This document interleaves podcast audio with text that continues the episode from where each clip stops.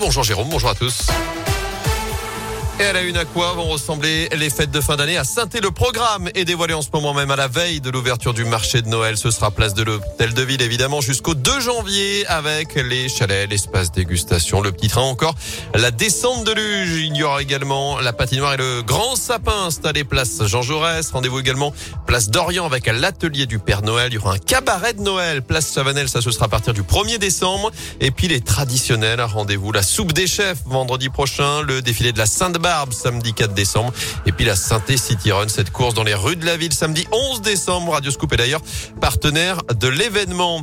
Dans l'actu également, la directrice de l'hôpital de Charlieu remise en liberté sous contrôle judiciaire. D'après le progrès, elle a passé 48 heures en garde à vue. Cette femme de 49 ans est soupçonnée d'avoir participé au détournement de 250 000 euros en favorisant un proche lors de l'attribution d'un marché. Elle est mise en examen pour détournement de fonds publics et recel de blanchiment aggravé. Une soirée agitée dans le centre-ville de saint avec cette rupture de canalisation hier soir vers 21h dans un immeuble de la rue Edmond Charpentier près du quartier de Bergson.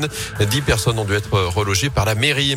Sortez les doudous, les gants, le bonnet, la vague de froid annoncée pour la semaine prochaine. On va perdre 3 à 6 degrés par rapport à ce week-end. La journée de jeudi s'annonce la plus glaciale entre moins 2 et 2 degrés seulement en moyenne avec de la neige possible en pleine notamment chez nous dans la Loire et la Haute-Loire.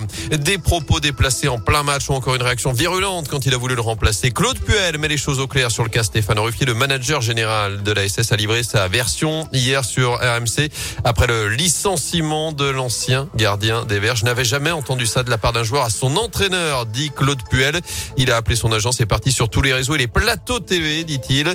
Stéphane Ruffier qui a lancé, je vous le rappelle, une procédure judiciaire pour contester son licenciement. Il réclame plusieurs millions d'euros à la SS. Du basket à suivre ce soir avec un retour au championnat pour la chorale de Rouen qui reçoit le portel à partir de 20h à la Vacheresse. Et puis en probé, le leader Saint-Chamond accueille Lille à la Bursa'dan Bulaşçı.